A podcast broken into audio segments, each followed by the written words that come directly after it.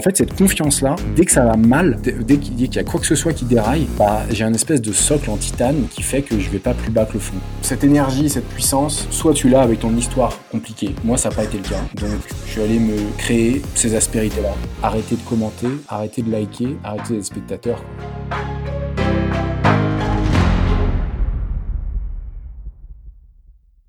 Eh ben, écoute, bienvenue euh, Stan. Merci à toi Loïc. Euh, très très content de te recevoir euh, aujourd'hui. Merci, merci pour ton temps. J'imagine que tu es particulièrement occupé, d'autant plus, plus en ce moment avec le, contexte extrêmement changeant. Mais bah, c'est cool que tu aies, pu te rendre disponible pour, pour échanger un petit peu avec nous sur ton parcours et nous en dire, nous en dire un petit peu plus.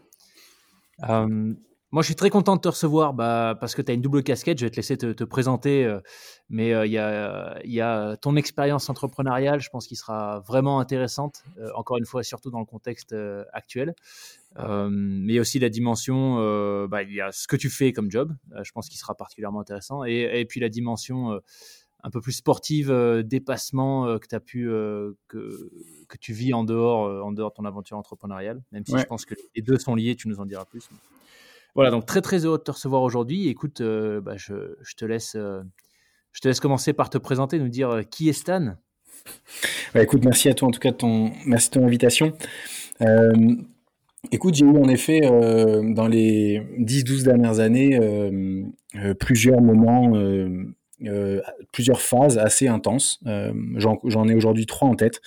Il y en a une qui nous intéresse peut-être un peu moins aujourd'hui, qui est en gros, ce que, j'ai fait, sortie de sortie d'EDEC, sortie d'école 2009 jusqu'à euh, à peu près 2018, donc pendant quasiment 9 ans, où j'étais trader euh, d'abord en action à la BNP, puis surtout euh, en matière première agricole chez Cargill.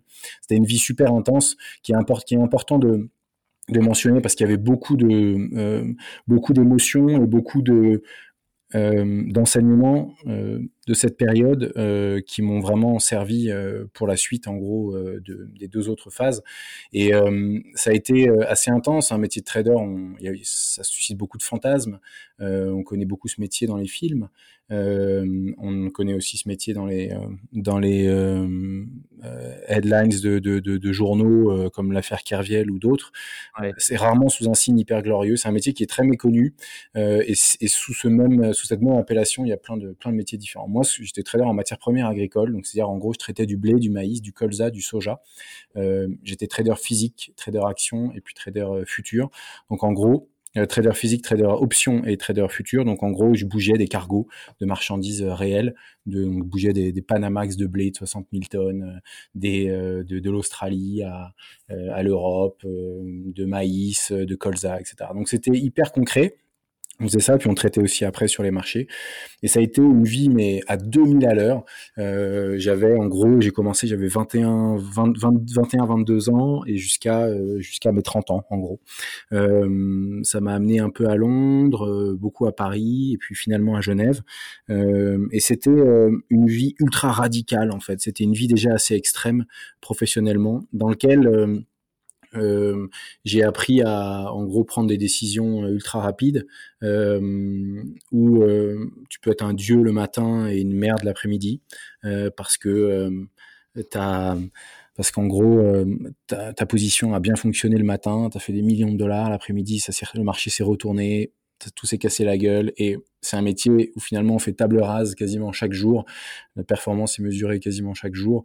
Donc c'est un métier en fait où, tu te projettes assez peu sur le moyen et long terme, tu es dans un ultra court terme, dans une prise de décision immédiate, où tu vois tout de suite ou très vite les conséquences de ce que tu mets en place. Donc ça, ça a été euh, pour moi euh, hyper intéressant euh, parce que ça m'a permis d'évoluer dans un environnement bien que déshumanisé, ultra dynamique, très où il fallait être super réactif, où il fallait comprendre un peu tous les mécanismes, prendre des décisions rapides, être responsable de tes décisions, les assumer. Euh, et, et, ça, je pense que c'est vraiment euh, un, un, super bon terreau pour monter une boîte et pour être crédible vis-à-vis d'équipes. Aujourd'hui, dans Explora, mm. enfin, on, est, on est une quinzaine. Euh, on est basé à Annecy et du coup, il y a quand même assez vite, dès les premiers mois, si ta boîte se passe bien, une notion de management d'équipe qui est quand même importante. Et quand tu, c'est ça que je trouve difficile quand tu, si tu lances une boîte en sortie d'école sans expérience, bah, il y a quand même tu vois, se confronter au, au, euh, au à l'exercice de management, c'est pas hyper facile. Donc ça, c'est ça j'ai trouvé que c'était un bon, une bonne, un bon apprentissage. Et en fait, en, parallèle de ça, euh, j'ai toujours su que j'avais envie de monter une boîte, mais en sortie d'école, il y avait quelque chose qui me retenait un peu. Je me sentais pas hyper prêt. Euh, donc c'est probablement ce que j'ai expliqué avant. J'avais, il fallait que je prenne un peu plus de bouteilles, un peu plus de confiance. Et puis j'avais, j'avais probablement cette cette case dans ma tête que j'avais besoin de cocher, de faire du trading pour un rôle peut-être pour un rôle social, tu vois, je sais pas si c'est des, que des bonnes raisons en fait, mais ça a été mes raisons du moment, quoi, mes raisons d'un gars de 22 ans qui, qui se disait qu'il pouvait gagner hyper vite sa vie, que ça avait pas l'air d'être super sorcier, que j'ai fait une école de commerce, business, euh, j'étais en, en, finance de marché, qu'a priori il y avait rien qui m'échappait dans le raisonnement de ce qu'il fallait savoir comprendre euh, pour être capable de d'être bon, et puis le reste on disait que c'était l'intuition, la capacité à décider vite, fallait bien parler anglais, fallait être adaptable et tout, je me disais putain mais merde c'est moi quoi, je vais le faire, et euh, et puis ça allait tout droit, ça a super bien marché. Puis huit ans plus tard, j'étais responsable du trading pour Cargill, une grosse boîte américaine, euh, responsable du trading pour la zone Europe, Moyen-Orient, Afrique. Donc c'était, euh, il y avait 150 traders sous ma responsabilité. C'était un PNL de près d'un milliard. Enfin, c'était vraiment un the big fat job euh, qui était super excitant. Euh, et euh, mais en même temps, c'était, tu vois, c'était mon, c'était ma ligne d'arrivée quoi. Euh, quand je me suis lancé dans ce, dans ce, dans ce métier-là, quand j'ai démarré en trading, j'étais inspiré par un gars euh, qui, en gros, faisait ça. Et, et je me suis dit, bah voilà, ce, le, le, le métier de ce gars-là, c'est probablement pour moi mon métier rêvé. et je m'étais projeté en disant voilà quand j'arriverai là, bah, je serai allé au bout de, l'histoire. Donc j'ai eu ce job-là euh, au bout de quelques années. Et donc, 30 euh, ans, la naissance de ma fille, euh, ce, ce, ce, cette envie de lancer une boîte était toujours lancinant. Pendant des années, j'ai gratté des calepins sur, euh, sur ce que devait être Explora Project. J'avais déjà le nom en 2012, donc clairement six ans avant de lancer Explora. Et puis, pour la petite histoire, je bossais euh, à Saint-Germain-en-Laye, tu vois, en banlieue parisienne, ouest, et, et, et, j'habitais euh, Place Iéna à Paris, et euh, derrière le Palais de Tokyo, et du coup, je prenais le RER e A tous les jours, tous les matins, et j'avais une heure et demie quasiment, et, tous les matins pendant des années, j'ai gratté des calepins avec ce que devait être Explora, quoi. ce que je m'imaginais. En fait, c'était une manière de vivre un peu mon rêve d'entrepreneur, mon rêve entrepreneurial par procuration, ou en tout cas en différé, tu vois, je le, je je le vivais un peu dans ma tête. ça me permettait de me dire que ce projet allait voir le jour. Euh, et, en même temps, j'étais sûr de ne pas perdre ce qui me semblait être à ce moment-là des bonnes idées. Euh, la plupart de ce qu'il y a dans ces calepins, euh, c'est Explora aujourd'hui, quoi. et finalement, ça, ça, je l'ai, je l'ai vraiment pas perdu. Et, c'est encore fréquent que quand on me dit, mais il y a tel truc, tu sais, comment tu le jouerais, quel nom tu donnerais à ça, comment tu montrerais, et bah, je ressors mes calepins et franchement, pendant des années et des années, tu, les écris, j'ai huit calepins. Et, et, bah, franchement, j'ai écrit sur chaque millimètre de papier dessus. Bah, franchement, j'ai un paquet de trucs. Euh, et je pense qu'il y en a encore un paquet qu'on n'a pas encore fait et qu'on va pouvoir dérouler avec Explora dans les prochaines années. Mais euh, donc, en fait, tout ça pour dire un petit apprentissage pour ceux qui écoutent, c'est honnêtement, on nous, on nous fait tellement flipper et ça fait tellement flipper. Et il y a des bonnes raisons il y a des mauvaises, mais aussi des bonnes raisons, de lancer sa boîte. Et on en a tous vachement envie parce que c'est évidemment assez libérateur. On se dit qu'on est son propre chef, qu'on peut monter son propre projet, etc. Il y en a beaucoup qui ont des envies d'entrepreneuriat, mais clairement qui, qui, qui, ont peur de se lancer. Et euh, dans plein de cas, c'est légitime. Enfin, ça sert à rien de dire euh, lancez-vous, on s'en fout, whatever, faut tester, euh, mieux vaut faire un peu que pas faire du tout. Oui, c'est vrai, mais il y a des réalités économiques, des réalités de la vie qui font ça peut pas être fait n'importe quand, n'importe comment. Donc, par contre, une phase préalable qui peut être faite n'importe quand, n'importe comment, c'est quand même de gratter toutes ces idées sur des calepins et d'être sûr qu'elles ne s'envolent pas. Euh, et ça nous permet aussi parfois de nous rappeler à nos rêves et nous dire attends, euh, j'avais j'avais ça, ce, ce, calepin, il est 2014, mon vieux, on est en 2020, t'as rien fait. Franchement, euh, sors-toi les doigts. Quoi. Euh, et ça, je pense que ça m'a vachement aidé. Et de revenir besogneux à mes calepins pendant toutes ces années, c'est probablement là que j'ai construit la réalité d'Explora d'aujourd'hui. Et que j'étais sûr que ce rêve-là, j'allais pas le laisser s'échapper parce que plus j'écrivais, plus il devenait réel, même si personne n'en avait eu vent et il était que dans ma tête quoi. Euh, Néanmoins, j'ai posé deux démissions pour, euh, de, chez Cargill pour, pour, pour, lancer Explora, une en 2012 et une en 2014. Euh, et à chaque fois, euh, à chaque fois, on m'a dit non, non, non, non, mais non, on te barre pas. Tiens, t'es chef à la place de ton chef. et puis je suis, je suis resté dans la petite, tu vois, dans la petite moulinette de, de, de musaraigne, la tête dans le guidon, et puis ça m'a, tu vois, ils ont remis 100 sous dans la machine et je suis reparti pour quelques années à chaque fois. Après, ça a été, voilà, c'était toujours, tu vois, des promotions, un peu plus d'argent, un peu plus, et puis tu restes, tu vois, de fil en aiguille, année après année. Tu comptes plus les années, tu oublies, tu dis, bon, euh, tu, justifies, tu vois, euh, semaine après semaine, mois après mois, tu, te convaincs le fait que rester est probablement la bonne solution. Mais, euh, mais néanmoins, les années passent. Et la troisième démission a été la bonne. Euh, naissance de ma fille, 30 ans, près de 9 ans à la même boîte. Je me suis dit, oh, putain, 30 ans, mon vieux, quoi. 30 ans, quoi. Ça fait quoi? Ça fait 8, 9 ans que tu dis que tu vas lancer cette boîte, que c'est ton rêve. C'est bon, quoi. Vas-y, quoi. Donc euh, ça a été euh, à nouveau, j'ai eu, eu une bonne partie de, de, la première étincelle qui est venue de ma part, et puis après j'ai eu besoin de, de, de, mon entourage pour me conforter dans que cette décision était la bonne. Euh, et c'est au retour de congé, tu vois, congé avec les potes, la famille, ma famille, bah, ma femme, et, et, et, puis ma famille, mes parents, mes sœurs, et je me suis dit, bon, allez, je leur confronte ça, je leur dis que que je vais arrêter. Et, puis en fait, ça a été, euh, bah, tu vois, j'ai été hyper encouragé. En fait, il y a eu évidemment il y a la, la, maman inquiète. Ah bon, mais tu gagnes super bien ta vie, mais t'es sûr et tout. Mais t'as as des enfants à charge. Et, puis, euh, et puis en fait. Euh, voyant que c'était rien que d'en parler, c'était une libération, rien que de parler du projet, ça me fait vibrer. Et puis ça, c'est à nouveau un petit tips pour, pour ceux qui nous, qui, qui, nous écoutent, qui prennent le temps de nous écouter. C'est en gros, bah, on reconnaît, euh, tu vois, l'énergie que tu peux avoir quand tu, quand tu crées ta boîte, quand tu te lances dans des projets, bah, tu, tu, tu, commences à t'y confronter, tu la, tu la goûtes déjà quand tu évoques le projet avant de, de franchir le, le, pas. Tu vois des personnes, mmh moi j'ai des personnes qui, qui me parlent de, de, leur projet de boîte parce que tu vois, je tends un peu la main sur mes journaux de, sur mes journaux de bord et euh, euh, semaine après semaine. Puis il y en a plusieurs qui m'écrivent, je vais lancer cette boîte, qu'est-ce que t'en penses, tu peux m'aider, machin. Du coup, il y en a, euh, c'est un céphalogramme plat. Ils te parlent du projet, tu sens que ça réveille rien, que c'est finalement un peu pour combler un manque d'un autre problème. Alors moi, je suis là, bon, écoute, euh, je suis pas sûr que ce soit le bon ami. Et puis il y en a d'autres, ils ont le fire, ils t'en parlent, ils ont, tu sens que ça réveille quelque chose en eux, c'est une espèce de libération, qu'ils ont mûri ce truc, que c'est, que tu vois, ils sont dans, la, dans la plénitude euh, quand ils te parlent de ce truc-là. Et là, tu dis, mais cette force-là, je sais pas si elle est bien canalisée aujourd'hui, mais peu importe, elle, existe, quoi. Et donc, euh, elle pourra être bien canalisée par la suite avec des accélérateurs, des accompagnateurs, des pépinières, des machins, des mentors, mais, mais le feu, il est là. Et, dans les premières années de boîte, tu en as tellement besoin euh, que finalement ça justifie pour moi euh, en tant que tel de, se lancer dans, ce genre de projet. Ça me fait penser à un épisode, à l'épisode qu'on a eu avec Anthony Bourbon. Euh, je ne sais ah pas bah si tu as eu l'occasion de le croiser, mais qui est juste un bulldozer. Enfin, cette conversation, c'était hallucinant. Et c'est exactement ce que tu dis. En fait, c'est le gars te parle, il pourrait te vendre, j'en sais rien, des, des slips ou euh, une hutte au fin fond du Mexique euh, où il, te proposerait de partir six mois. Enfin, il, te convainc, quoi. Tu vois, c'est, il a le feu, comme tu dis. C'est et, c'est comme ça, c'est comme ça. Enfin, en tout cas, lui, c'est comme ça qu'il explique euh, le, succès hyper rapide qu'il a eu avec Feed, qui a lancé de mémoire en 2017 et qui aujourd'hui est valorisé à dernière nouvelle 250-300 millions d'euros. Donc juste juste hallucinant, quoi.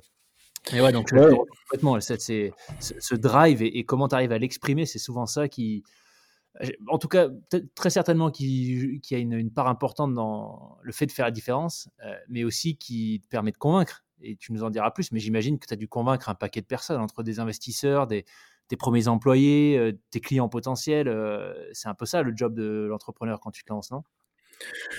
Ouais, c'est clair. Franchement, ça, on en parle pas suffisamment en tout cas, c'est pas mis suffisamment euh, en exergue dans les qualités qu'il faut avoir pour, euh, pour lancer sa boîte. C'est qu'il faut savoir parler de sa boîte.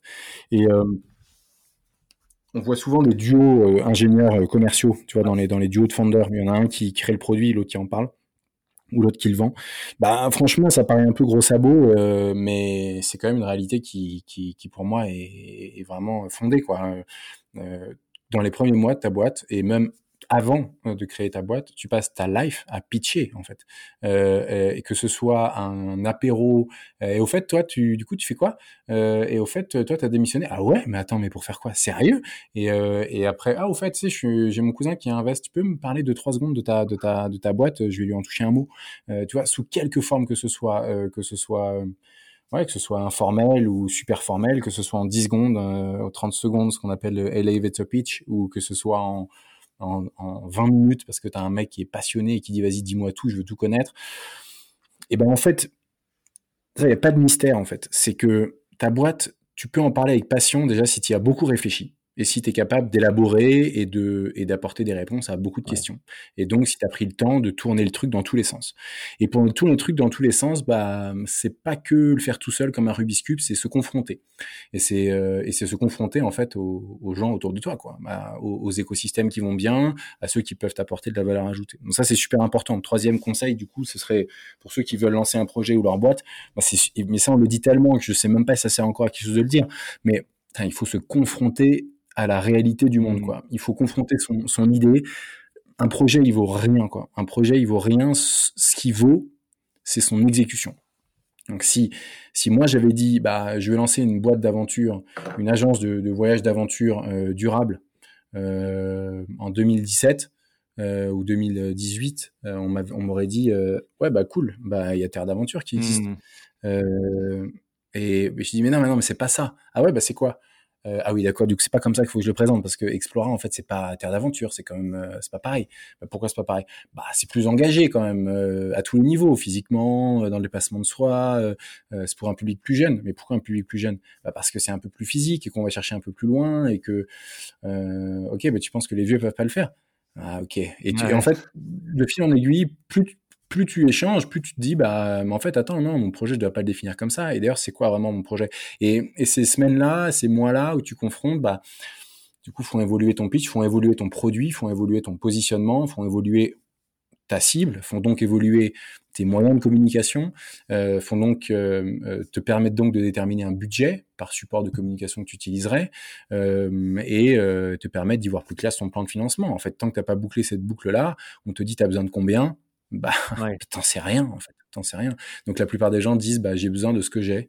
Bah peut-être pas non. Euh, il y a parfois il y a des mecs ils ont pas un sou et ils sont dans un projet industriel ils ont besoin de millions en R&D et parfois il y a des mecs qui sont Crésus euh, et qui ont besoin de pas grand chose parce qu'ils vendent juste un service euh, avec un besoin en fond de roulement négatif voilà.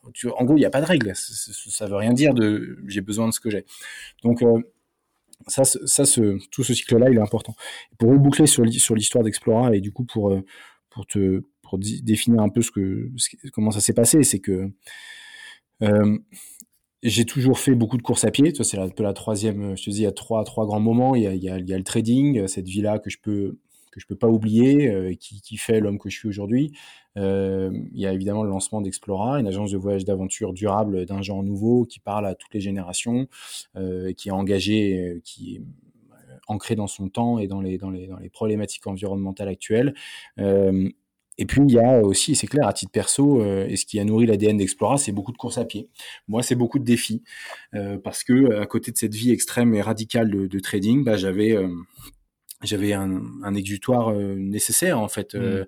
là où j'avais besoin de, de, tu vois une soupape où j'avais besoin de, m'échapper de, de, de, vider euh, euh, de vider mon, mon cerveau euh, du, du, tumulte de la journée. Et, et je l'ai trouvé dans l'ultra dans l'ultra fond dans l'ultra aventure. Ça a commencé insidieusement avec un je crois que ma première course ça devait être un 10 km le 10 km de la braderie de Lille je crois, un truc comme ça, en 2008, 2008, 2009, 2008. Et puis, euh, et puis euh, assez vite, euh, ça a été un semi-marathon, euh, ça a été un, un, un marathon, deux d'affilée, un, un, le samedi, un le dimanche. Ah ouais. Après, ça a été un 100, un 100 km, 100 km de Millau que j'ai fait plusieurs okay. fois. Euh, donc des, des 100 bornes sur route, puis après ça a été 100 bornes dans, dans les montagnes, en trail, euh, les trails de, de, de, des courses de l'UTMB. Après, ça a été. Euh, puis je me disais, en fait, euh, en fait, je veux, aller encore plus loin, tu vois, un peu, un peu boulimique de, de, cette notion du dépassement de soi, pas parce que je voulais me faire mal, mais en fait, parce que j'avais, j'étais en construction, de, en construction de l'homme que je suis aujourd'hui. Puis quand tu es dans cette phase de construction, tu as besoin de c'est pas de tester tes limites en fait on dit beaucoup ça les jeunes ils ont besoin de, de, de dépasser leurs limites en fait en fait, non, quand tu es jeune, tu as juste besoin de les connaître. Mmh. Tu as juste besoin de savoir où est-ce qu'elles sont. quoi. Tu es juste en apprentissage. Euh, ça veut pas dire que tu cherches à te mettre dans le rouge euh, ou que tu es dans des conduites addictives ou excessives. Euh, peut-être qu'aux yeux d'autres personnes, ça, ça, ça, ça aurait l'air de, de, conduite, euh, de conduite excessive ou de conduite addictive, mais pour toi, tu es juste en train de te découvrir et de savoir ce que ton corps peut faire, de, de, de savoir euh, où est-ce que tu places ta souffrance, euh, qu'est-ce qu'elle t'apporte, est-ce qu'elle te construit, est-ce qu'elle te détruit, est-ce que tu es capable de, de, de de capitaliser sur ces moments-là pour être plus fort dans l'adversité la, suivante? Et en gros, tu sais, ce mécanisme-là, il est pas si évident. En fait, le mécanisme du, du grand sportif qui souffre et qui est de plus en plus robuste à force qu'il souffre, bah, en fait, ça marche avec certaines personnes, mais il y en a d'autres, ça les détruit, quoi. Donc, euh, c'est pas une évidence. Euh, et cet apprentissage-là, il prend un peu de temps. Et moi, je l'ai fait pendant, en parallèle de ces premières années de trading. Du coup, je courais beaucoup. Ma vie, c'était euh, acheter ou vendre sur les marchés et puis courir. Euh, c'était vite du reste, mais je savais que c'était vite du reste et, et, je savais que je faisais ça que pour un temps, mais j'avais besoin d'aller à fond là-dedans. Et euh, du coup, j'ai j'ai battu le record de la traversée de la France en courant en 2011 parce que j'avais besoin de, de, le faire plus vite possible, tu vois, d'aller un peu. Euh, c'était en gros dans le terrain de jeu français, de ce que je me représentais rapidement, de ce qui était simple à mettre en place dans ma vie du moment où j'avais peu de vacances, je bossais beaucoup. Bah, je lui dis bah ok, 15 jours, je traverse la France. Facile, nord-sud, net, easy, clair. Je passe par Paris, euh, je passe par euh, euh, telle ville, je dors chez tel pote, tel pote, tel pote, je demande à tel pote de m'accompagner, je loue une bagnole porte-maillot. Ok, donne quoi. J'achète 50 balles de stickers et on colle ça, record la traversée de la France en courant et c'est parti quoi. Et en gros, j'ai décidé ça en juin et puis je suis parti le 3 septembre. Ah je me suis entraîné sur l'été et euh, et, du coup, j'ai fait ce record et, et euh, je faisais 80, un peu plus de 90 bornes par jour. Euh, je fais ça 15 fois de suite. Ah et, et je, en fait, je me suis, tu vois, je me suis détruit et à mesure que je me détruisais, j'étais en train de, je me détruisais à court terme et puis j'étais en train de me construire pour la vie, quoi. C'est ça, je, le sentais en fait. Mais tout mon corps était en souffrance, en gros. Mais mais j'étais en train de découvrir que euh, j'étais quelqu'un qui était capable de dire quelque chose et de le faire euh, vite, euh, assez rapidement, qui était capable de ne pas perturber la vie de tout le monde pour être capable de vivre son petit rêve, tu vois. Mmh. J'avais pas, j'avais pas fait chier mon boss, ma boîte en leur demandant un truc exceptionnel. J'avais pas demandé qu'il y ait une fanfare au démarrage et à l'arrivée. Bon, il y a eu, mais tout ça s'est fait naturellement. J'ai fait chier personne en fait, tu vois. Et, et, et ça, je trouve ça, pour moi aussi, je le mets un peu en, en, en priorité de vie, c'est être capable de, de faire ton truc sans, sans que la Terre s'arrête de tourner pour mmh. toi. Quoi. Alors parfois c'est un peu le cas parce que tu lances des projets, tu vois, je peux pas dire que quand j'ai lancé ma boîte, j'ai pas perturbé mon équipe familiale, il a fallu que ma femme s'organise autour de, des nouvelles contraintes, euh, que qu'imposait mon emploi du temps, euh, euh, le, le, changement de, de, tu vois, de vie financière, de rythme, de boulot et tout, tu vois, il y a plein de trucs qui ont changé. Mais, mais dans l'absolu, ce que je trouve cool, c'est quand des gars ordinaires, ils font des, font des trucs extraordinaires, mais quand c'est des gars ordinaires, en fait, et quand ils le font avec leurs moyens, avec leur quotidien, sans faire l'impasse sur le reste. Euh, je trouve ça super cool de boucler un Ironman quand, quand, quand t'as fait chier personne pour le faire, quoi, tu vois. Mais quand, quand, quand tout le monde autour de toi doit s'arrêter de respirer pour que euh, à 20h il n'y ait plus de bruit, et que tu manges euh, le, le, bon, le, le, bon repas avec le bon milligrammes de calories euh, qui vont bien, que tu te lèves à 4 heures et que tu fais chez tout le monde pour aller courir ou t'entraîner ou machin. Tu vois, c'est un peu, c'est bien, tu vois, mais à quel prix euh, mmh. pour être capable que tu réalises ton petit truc, tu vois. Donc euh, voilà, après, ça c'est un peu bourrin, hein, mais, mais dans l'ensemble, en tout cas, j'ai toujours essayé de faire ces projets-là sans changer la vie des gens. Et des gens autour de moi, de mes potes, de continuer de sortir, de boire des bières, boire des coups, être, le, être pas un gars qui soit dans sa bulle à faire son truc et, pour dire je l'ai fait. Mmh. Donc, euh, ce que je trouve que mon meilleur exploit, en gros, c'est c'est d'avoir une vie normale et, et, euh, et, d'avoir d'avoir réalisé ce truc-là. J'en suis super content. Donc, euh, c'est vrai que dans cette aventure-là, comme un paquet de l'ADN d'Explora d'aujourd'hui qui ressort. Et, je me suis dit, pendant cette course, t'es un frappé. Toi, c'est le cas de le dire mec, t'es vraiment frappé. Euh, et d'ailleurs, mon, mon, père, en rigolant, me le disait souvent, tu vois. Il me disait, t'es frappé, mon grand, quoi. Euh, mais, mais en, mais en gros, euh, c'est quand même intéressant de savoir que tu as cette possibilité-là dans la vie de de, de, de, de, faire ce que tu dis que tu vas faire et te donner les moyens. Après, euh, le prix à payer en l'occurrence, c'est parfois un peu cher. Et là, j'ai quand même dégusté. Quoi. juste, pour savoir, ça a, été, ça a été quoi le chrono final? Et, la distance peut-être et le dénivelé si tu as, si as encore ça en tête? Ouais, il faut que je. Je dois avoir des. J'ai gratté ça sur, des, sur Facebook là, sur, à l'époque, mais ouais, il faut, il faut que je le fasse cet effort-là. On me l'a demandé plein de fois, je vais aller ressortir ça. Il y avait 1150, je crois que c'était 1152 km. Le, le dénivelé, je sais pas, mais on a traversé les Alpes euh, parce qu'on on a gentiment fait. Euh, euh, l'île Nice en passant par Bourg Bourg-en-Bresse donc tu vois on a et Gap et donc on avait en gros fait vraiment toute la diagonale des Alpes je saurais pas trop dire, mais faudrait que j'aille re-regarder. J'avais tout ça dans une dans une Garmin. Tu vois, étonnamment, je je suis passé un peu d'un défi à l'autre et puis je me suis pas trop attardé sur celui-là. Mais maintenant, qu'on me, me, le demande, il faut que j'aille quand même un peu. C'est pas, comme c'est pas, euh, tu vois, c'est pas un Ironman. Un Ironman, euh, bon, c'est pas que tout le monde connaît les distances ou les chronos euh, approximatifs, mais ça commence à devenir assez, voilà, en, termes de référence, si tu veux, les, les gens arrivent à, à, situer un petit peu. Mais quand tu me dis, voilà, j'ai traversé la France euh, en courant, euh, j'ai aucune idée de. Enfin voilà, tu dis à peu près 15 jours, mais. Euh, ouais, je faisais à peu près 90 bornes par jour. Tu vois, je courais entre, je courais entre 7 et 12 heures par jour. donc du coup, c'était un, délire absolu. je me souviens encore, j'ai démarré de, de, Lille le, le, 7 septembre 2011. donc tu vois, ça, ça, date un peu.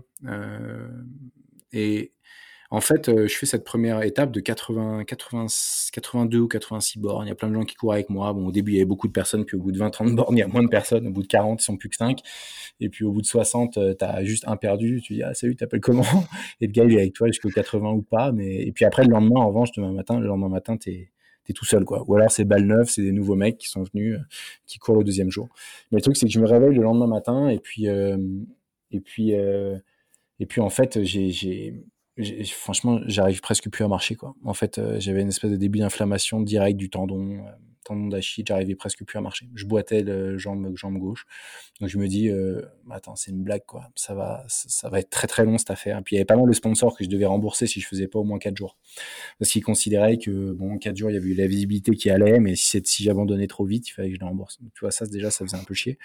Euh, et moi, il y avait pas, il y avait Enfin, j'avais pas des gros sous, mais je pense qu'il y avoir 12, 12 000, 12, 14 000 euros, un truc comme ça.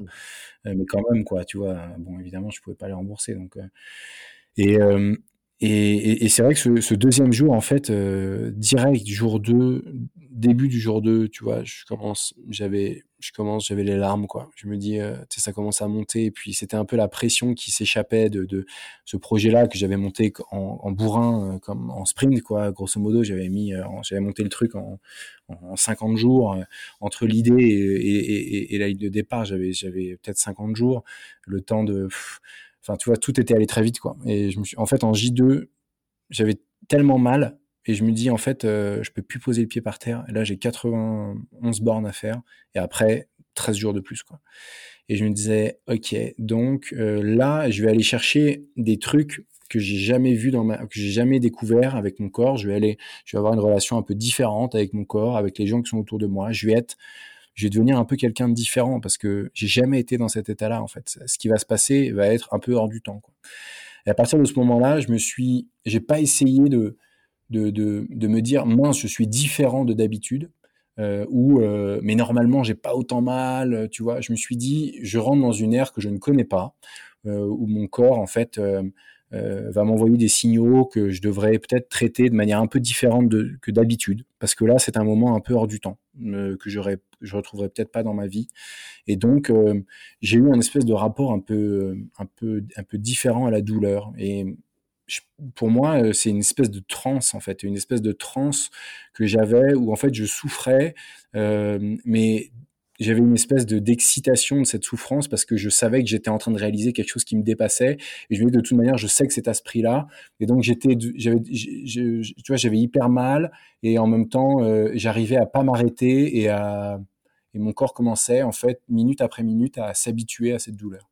Et je me suis rendu compte en fait que le corps a du coup une résilience de malade. Parce qu'en fait euh, le corps euh, s'habitue en fait à mmh. tous les traitements que la vie nous inflige. moi, ça a été la course à pied, puis il y a d'autres gens, c'est des pénibilités au travail tous les jours. Quoi. Il y en a pour qui ça s'arrête pas, quoi. C'est pas qu'un jour. Et, et, le corps, il s'habitue. Un jour, il lâche peut-être, mais il tient longtemps, tant que le mental peut le faire tenir. Euh, et donc en fait, ça a été pour moi euh, dès ce deuxième jour, je savais qu'en fait j'irais au bout et qu'il fallait juste que je sois, euh, que j'ai un autre regard sur ce que j'étais en train de vivre. Et, si je commençais à me plaindre, ça allait plus marcher. Euh, ça, c'était le début de la fin. Si je commençais à comparer ce que j'avais vécu, ça n'allait plus marcher. Si je commençais à enlever l'énergie positive des gens qui étaient autour de moi et qui me nourrissaient, ça allait pas marcher. Euh, et si j'essayais de, si, si je laissais la, peur de pas y arriver m'envahir, ça n'allait pas marcher. Et euh, à partir du moment où je suis rentré un peu dans cette, nouvelle réalité, et eh ben, euh, j'étais capable de, finalement de, tu vois, de mettre un pied devant l'autre, de pas m'arrêter. Mmh. Euh, et, euh, et, du coup, parfois, euh, j'avais besoin de, de, tu vois, de, de, libérer mon, mon corps de cette, de cette douleur que j'étais en train d'encaisser jour après jour, en fait, et qui parfois durait, mais, mais tu vois, durait pas. c'est pas genre le ah, tu as le mur du 30e, et après, tu as encore une heure et demie où tu vas déguster euh, euh, pour finir ton marathon, euh, et puis poster ta photo sur Facebook. Moi, j'ai eu en fait cette douleur-là. Parfois, je l'avais pendant 12 heures, quoi, pendant 5 jours d'affilée. Ça s'arrêtait jamais, en fait. J'avais envie de hurler. C'était une douleur qui me. J'avais l'impression d'avoir la cheville cassée. Quoi. En gros, ça a été. Il y avait des moments où je me disais, mais c'est insupportable. quoi. Et en fait, à partir du moment où tu t'es dit une fois c'est insupportable, bah quand ça va un peu mieux, bah, ça devient insupportable, mmh. en fait. Et, euh, et, et, du coup, euh, tu cours avec ça et t'as mal, bah. ouais, euh, ça, et tu, tu commences à t'habituer, puis finalement, ton corps, hyper vite, s'habitue. Et ça, c'est un truc de malade, c'est-à-dire qu'à la fin de la première semaine, euh, là où c'était le plus douloureux, c'était au bout de 4-5 jours, j'avais perdu 11 kilos. Euh, je suis parti, je faisais 75, et du coup, j'avais j'avais droppé à 64 kilos. Et euh, le médecin m'avait dit, à plus de 12 kilos, on arrête. Si tu perds 12 kilos, c'est fini. Euh, donc euh, c'est trop dangereux. Et du coup, à partir de, je sais pas, quand j'ai vu que j'avais perdu 11 kilos, ce, mardi, je m'étais dit, bah, ce lundi, je m'étais dit, bah, du coup, si ce soir tu as encore perdu un kilo, c'est fini. Quoi. Donc en même temps, tu vois, j'ai bien mangé et puis j'ai vécu cette journée presque comme peut-être la dernière. Et puis euh, j'étais en pleine forme et le, mon corps a commencé à se regaillardir. Et, euh, et après j'ai repris du poids, puis j'ai fini l'aventure à moins 7 kilos, donc j'ai repris quasiment 4 ah kilos sur la deuxième semaine. Et, ouais, et, et finalement, plus enfin, au cours de cette deuxième semaine, je me sentais de mieux en mieux. Et en fait, je pense que si ça avait été un aller-retour, je serais allé plus vite sur la deuxième moitié. Euh, si j'avais fait, tu vois, la France en courant Lille, Nice, Nice, Lille, je pense que le Nice, Lille au retour, euh, j'aurais, ça aurait été encore mieux. Parce que le corps, en fait, s'habitue, euh, s'habitue à l'effort et j'étais, je commençais à, à rentrer dans le rythme. mon corps était prêt, ouais, à rentrer dans un rythme. J'ai l'impression que ça pouvait pas s'arrêter, quoi. Donc, en fait, ça a été vraiment 15 jours assez, assez hors du temps où où du coup euh, tu relativises euh, toute ta vie euh, parce que pas parce que ce que tu fais est, exceptionnel, tu vois, il y en a qui font des trucs sportivement ou même dans tous les sens qui sont bien plus fous, mais parce qu'en fait ce niveau de douleur que tu atteins te fait relativiser tout ce que tu connais. Quoi. Et mmh. quand tu es dans une douleur ultime, tes pensées ne peuvent aller qu'à l'essentiel.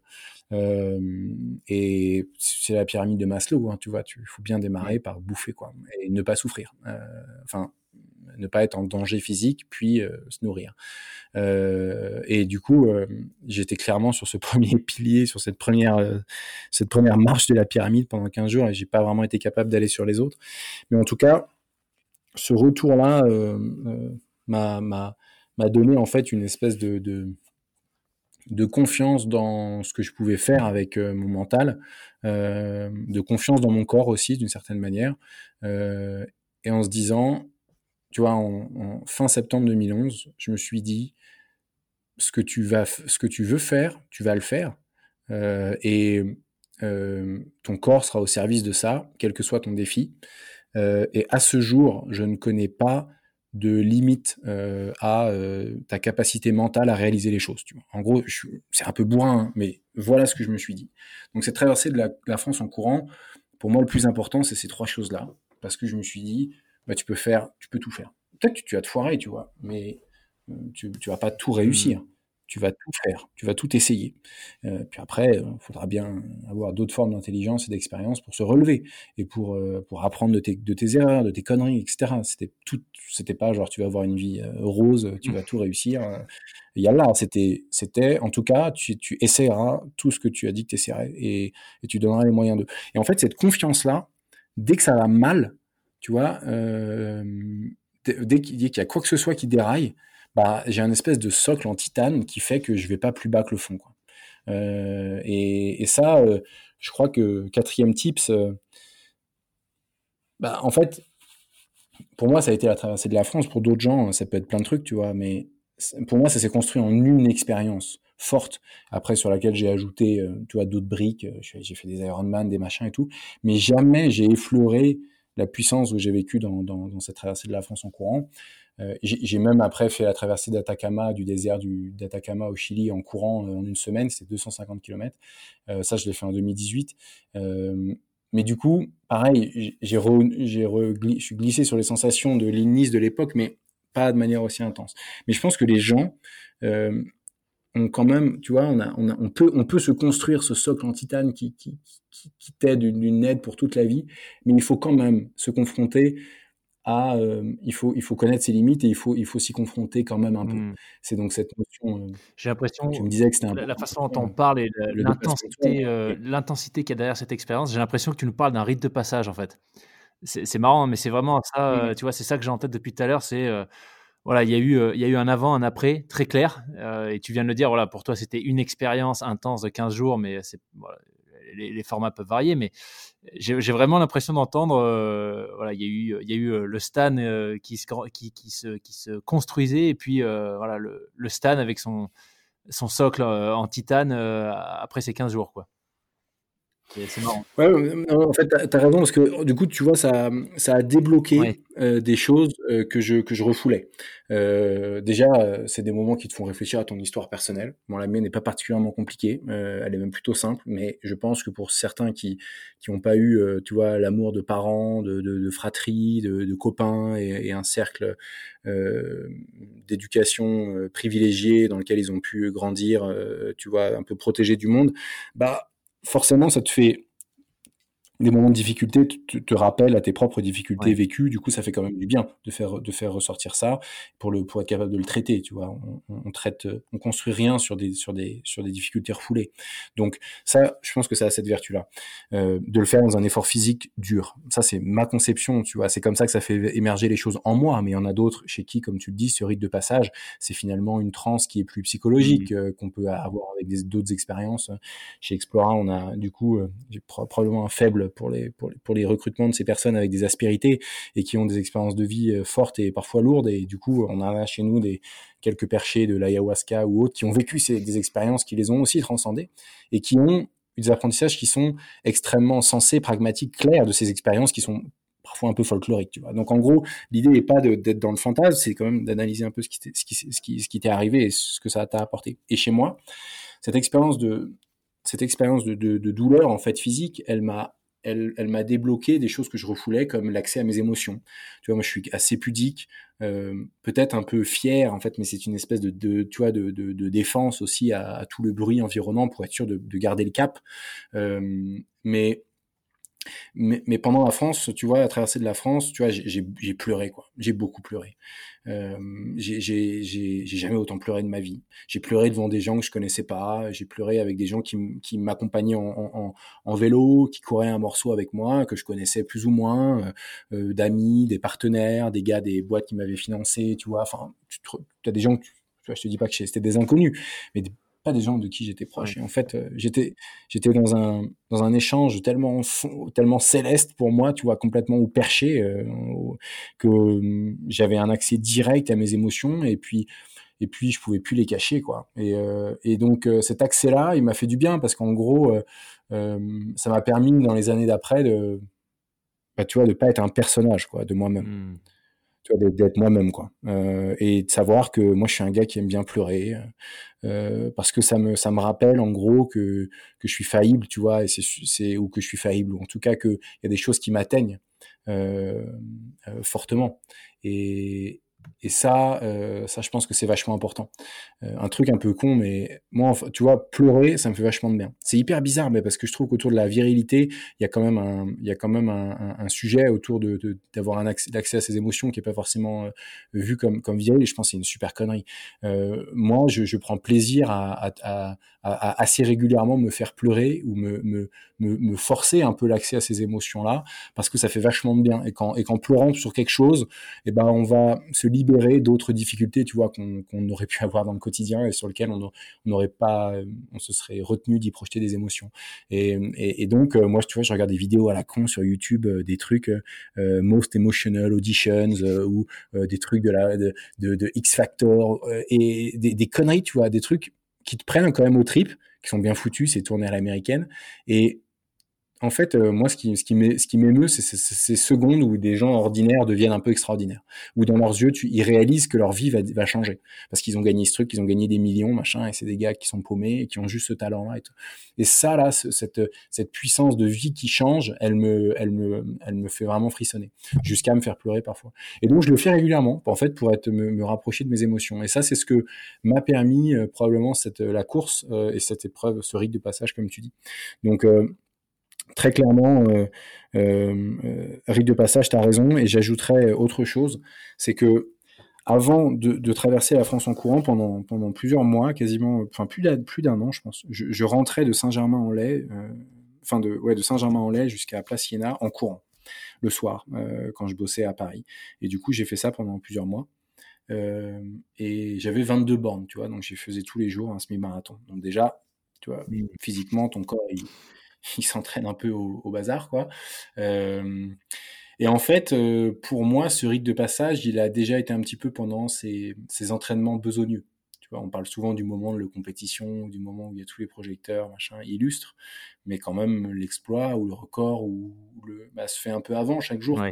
Et euh, quand tu es, euh, entre le Valois-Perret et je sais pas quoi, euh, dans les, dans les, euh, dans les, dans les, entre les buildings, dans les barres d'immeubles, qu'il est 22 heures et que avec ta frontale Quechua qui, qui clignote à moitié et que tu es en pleine galère en mois de novembre, tu es tout seul avec, avec tout seul, avec toi-même et que tu es, es en bord de route, bah tu te dis pas que ta vie euh, c'est elle est waouh quoi. Tu te dis putain bah là je suis je suis vraiment en pleine galère quoi. J'ai encore 13 bornes, euh, on est un mardi soir euh, mais mec qu'est-ce que tu fais quoi?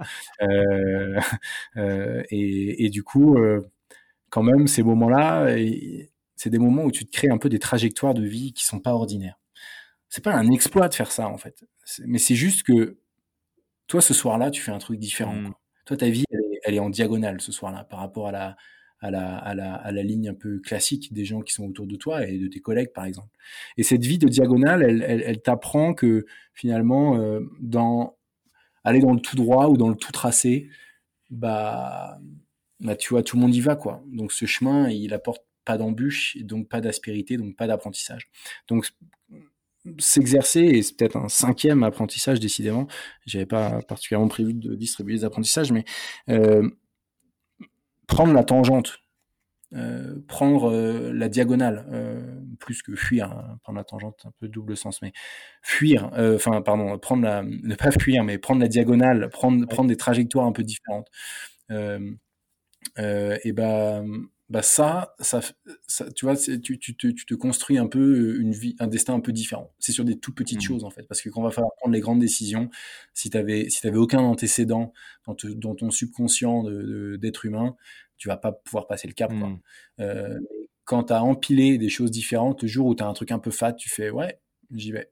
Et ça, ça se cultive, ça se cultive un peu tous les jours. quoi. C'est un peu comme l'amour. Et du coup, tu te dis, bah ce soir-là, et ça c'est ce que je faisais, c'est-à-dire que j'étais allé chercher qu'est-ce qui me faisait le plus marrer à 22 ans, c'était un vendredi soir, aller dans une teuf avec des potes, enquiller des bières dans l'appart d'un pote à Paris. Tu vois, il y a 30, 30 000 personnes, tu, connais ces soirées-là, euh, c'est charmé, tu rencontres plein de gens, euh, c'est génial, tu as une semaine lourde, t'évacues, euh, top. Quoi.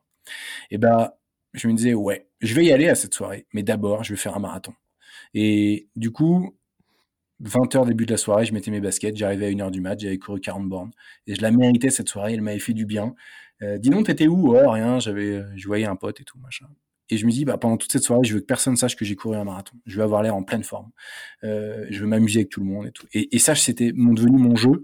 Donc en fait, en gros, j'enquillais des marathons tout le temps. Euh, et dès qu'il y avait des soirées, je faisais, me faisais un marathon d'abord pour mériter un peu la soirée, tout ça. Mais je trouvais ça, en fait, ça m'a construit dans ma tête un trajectoire d'un gars un peu différent et, et en plus commencer à enquiller pas mal le savoir-faire en course à pied du coup parce que je faisais beaucoup beaucoup de bornes. Et voilà, bref, euh, tout ça, je, je vais d'histoire en histoire, mais tout, ça pour montrer que souvent, tu vois, on parle de destin un peu, euh, de destin, euh, de trajectoire un peu hors du commun, mais en fait, le plus important, c'est comment tu y arrives. Et tu n'y arrives pas avec des grands coups de barre, en fait. Tu y arrives avec une, capacité à, à, mettre des mini coups de barre euh, et à, à, apprendre à apprendre euh, à comprendre ce que ça t'apporte de positif, de moins positif, peser le pour et le contre et à continuer à tester comme ça. Jusqu'au jour où tu peux prendre des plus grandes décisions et tu le fais sereinement. Où tu quittes un, un salaire à 400 000 balles pour lancer une boîte où tu gagnes zéro. Euh, et ça c'est du coup la décision que j'ai prise quand j'ai lancé Explora et je l'ai faite je l'ai, l'ai pas prise tu vois inquiet quoi du tout. Mmh. j'ai super confiant euh, et, et, donc quand on me dit oh là là c'est le c'est, c'est le grand bain c'est le grand plongeon c'est le machin franchement bah non euh, parce que euh, ce moment-là, ça fait longtemps que je l'ai préparé avec des, avec des petits plongeons. Quoi. Mmh. Donc il n'y a pas eu de grand bain, il y a juste eu un bain un peu plus grand que le précédent. Quoi. C'est vachement intéressant ce que tu dis. Ça me fait, je, suis en train de lire un livre, d'ailleurs, tu vois, les coïncidences, ça tombe bien, justement sur ça, les, le fait que c'est pas forcément, comment dire, euh, bien souvent, tu vois, on voit le résultat. C'est-à-dire que euh, c'est très facile de voir la partie de l'iceberg euh, qui sort de l'eau. c'est la, seule chose qui est visible, tu vois. Voilà, un gars qui vient de finir un Ironman, toi qui franchis la ligne d'arrivée en traversant, après avoir traversé la France en courant.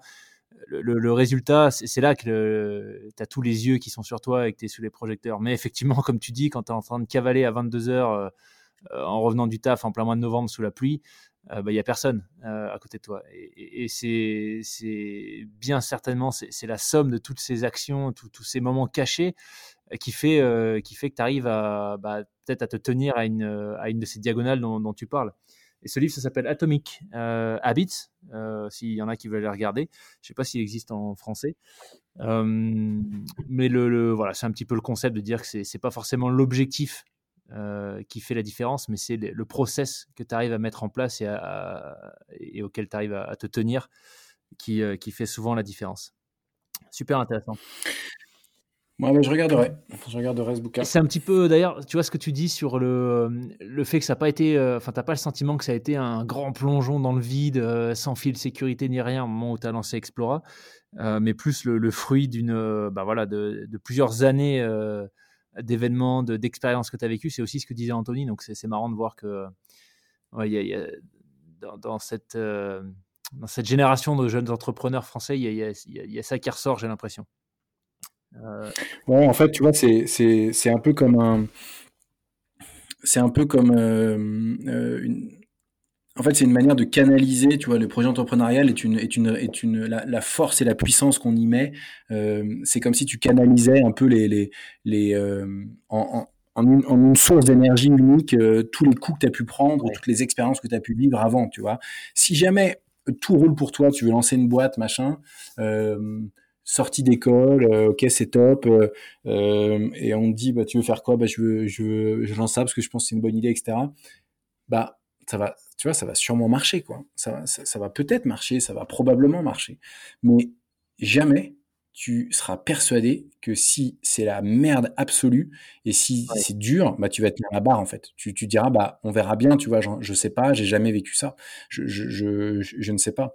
Sauf que euh, je sais pas euh, si Anthony euh, a lancé sa boîte, euh, enfin au bout de combien de temps il a lancé Feed après ses études et tout, mais mais tu vois, c'est un gars qui a une histoire euh, particulière, euh, personnelle particulière, et tu vois, il va chercher dans sa vie à lui euh, la force de la force de de, bah, de, de, de, rien lâcher, tu vois.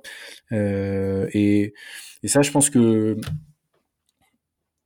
cette énergie, cette puissance, soit tu l'as avec ton histoire compliquée.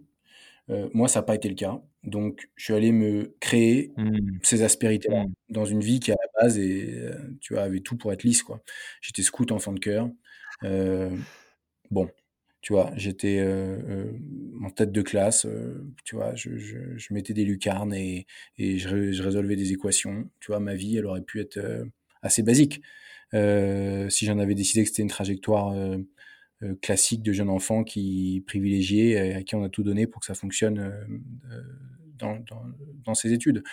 Mais donc à un moment, il faut si tu veux que ta vie elle soit un peu extraordinaire, bah tu vois cette aspérité là, il faut il faut aller la chercher.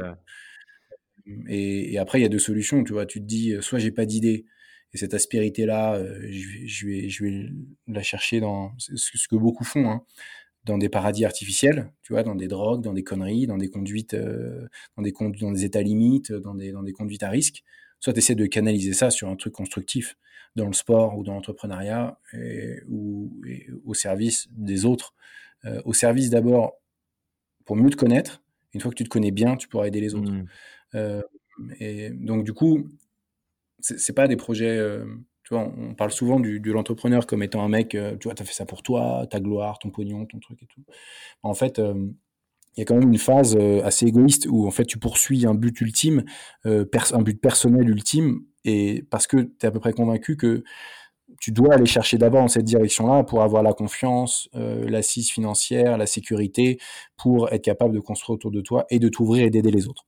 Euh, et, et, ça doit se faire euh, dans, dans ce temps-là. Et c'est aussi, je crois, l'histoire d'Anthony qui maintenant, mais avec feedback notamment, euh, euh, pas mal au service de, des communautés. Et nous, ce qu'on fait avec Explora Care, dans une certaine mesure aussi, association du coup d'utilité publique qu'on crée pour pour aller lutter contre les tu vois un peu le sea shepherd du surtourisme pour aller lutter contre les enfin trouver des solutions concrètes aux défis environnementaux actuels du coup bah c'est le moment de donner quoi. Quand tu as confiance en toi quand tu as fait des trucs quand c'est le moment de c'est le moment de donner. Super, bah écoute, on a bien balayé, on va dire, le, tout, ce qu'il y a eu avant Exploral. Et moi, j'ai entendu plein de messages dans, dans, ce que tu as découvert à travers ta pratique de la course à pied, notamment euh, que j'ai l'impression de, retrouver dans, la com de, euh, d'Explora Project aujourd'hui. Donc je pense que les gens ont bien compris maintenant qu'on parle d'Explora Project, mais euh, et, assez étonnamment d'ailleurs, ça s'est fait par hasard hein, pour les auditeurs, il n'y a, a, rien eu d'organisé, mais euh, je crois, Stan, euh, que tu es le. Bon, alors déjà, tu étais CEO fondateur d'Explora Project, donc on ne peut pas faire mieux, mais je crois qu'on a déjà eu 4 ou 5, euh, sans que je sache, ambassadeurs ou guides Explora Project sur le podcast, dont Pierre Larry, Caroline Côté et d'autres qui arrivent. Qui arrivent très bientôt, donc c'est marrant. Mais j'étais sûr qu'ils étaient frappés, les mecs. Si, on repart de cette, euh, de cette traversée de la France, tu vois, qu'on fait un fast forward jusqu'à aujourd'hui, euh, en quoi est-ce que ça a euh, contribué, tu vois, à façonner l'Explora Project qui, tu vois, qui, qui, existe, qui existe aujourd'hui et, et peut-être qu'est-ce que, ouais, comment est-ce que maintenant que tu, regardes, tu peux regarder dans le rétroviseur, tu vois, comment est-ce que tu arrives à connect the dot, comme, comme on dit, pour Ouais, pour, pour voir, euh, voir un petit peu ce qui a pu influencer cette, euh, cette stratégie, euh, cette, diagonale dont tu parlais? Ben, c'est une bonne question. Du coup, tu vois, Explora aujourd'hui, et toutes les boîtes, hein, on peut les définir avec 3-4 piliers, piliers importants. Tu as d'abord les valeurs de la boîte. Qu'est-ce que la boîte veut porter haut et qu'est-ce qu'elle veut euh, montrer et offrir au monde. Quoi. Bah ça, clairement, c'est euh, directement lié à mes histoires personnelles euh, qu'on a évoquées, à mon expérience. Donc ça va être le courage, le collectif, le dépassement de soi, l'aspect pionnier, faire des trucs que les autres font pas, ouvrir la voie et, et, et, le courage de le courage de prendre des baffes quoi, parce que quand tu fais ça, quand tu t'exposes, du coup bah ceux qui, qui la doxa, quoi, ceux qui pensent, euh, ceux qui pensent la droite pensée euh, du moment, euh, bah, du coup, pour eux, t'es un, t'es un, t'es un, t'es un derailing man, quoi. T'es, t'es, t'es, tu prends la tangente, donc t'es, es dangereux parce que tu, tu les rappelles à ce qu'eux sont pas capables de faire, mmh. parce que tu as inconnu, parce que plein de choses. Donc, du coup, faut apprendre à prendre des baffes. Ça, c'est les valeurs d'Explore. Ça, c'est mon histoire de trader où pendant dix ans, j'ai pris des baffes tous les jours. et pendant 9 ans ou 10 ans, tu te dis, bah, peut-être ce soir, je suis viré, tu vois. Parce que si, si ce marché ne se retourne pas, ce soir, je suis viré. J'ai perdu 24 millions de dollars, ce soir, je suis viré. Donc, il y a un moment où tu te dis, tu testes quand même pas mal ta, propre conviction mmh.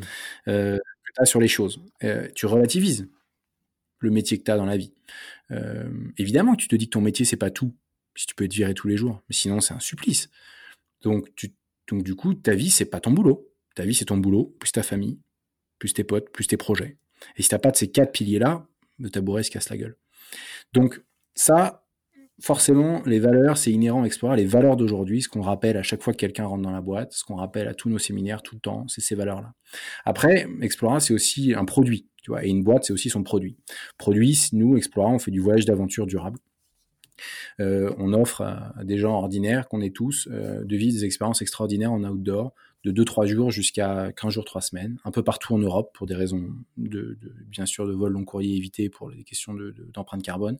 Et donc euh, on est dans 30 disciplines, on a une centaine de guides, euh, on fait ça en groupe, des petits groupes de 4-5 jusqu'à max 10-12 en fonction des disciplines.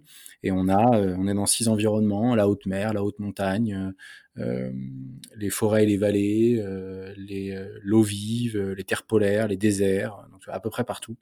Donc évidemment, on essaie de proposer des voyages qui sont uniques, qui sont différents. On les crée nous-mêmes, on revend les voyages de personnes, on est revendu par personne. Enfin, on est complètement créateur. Entre le guide local et le client final, partout en Europe, il y a que nous.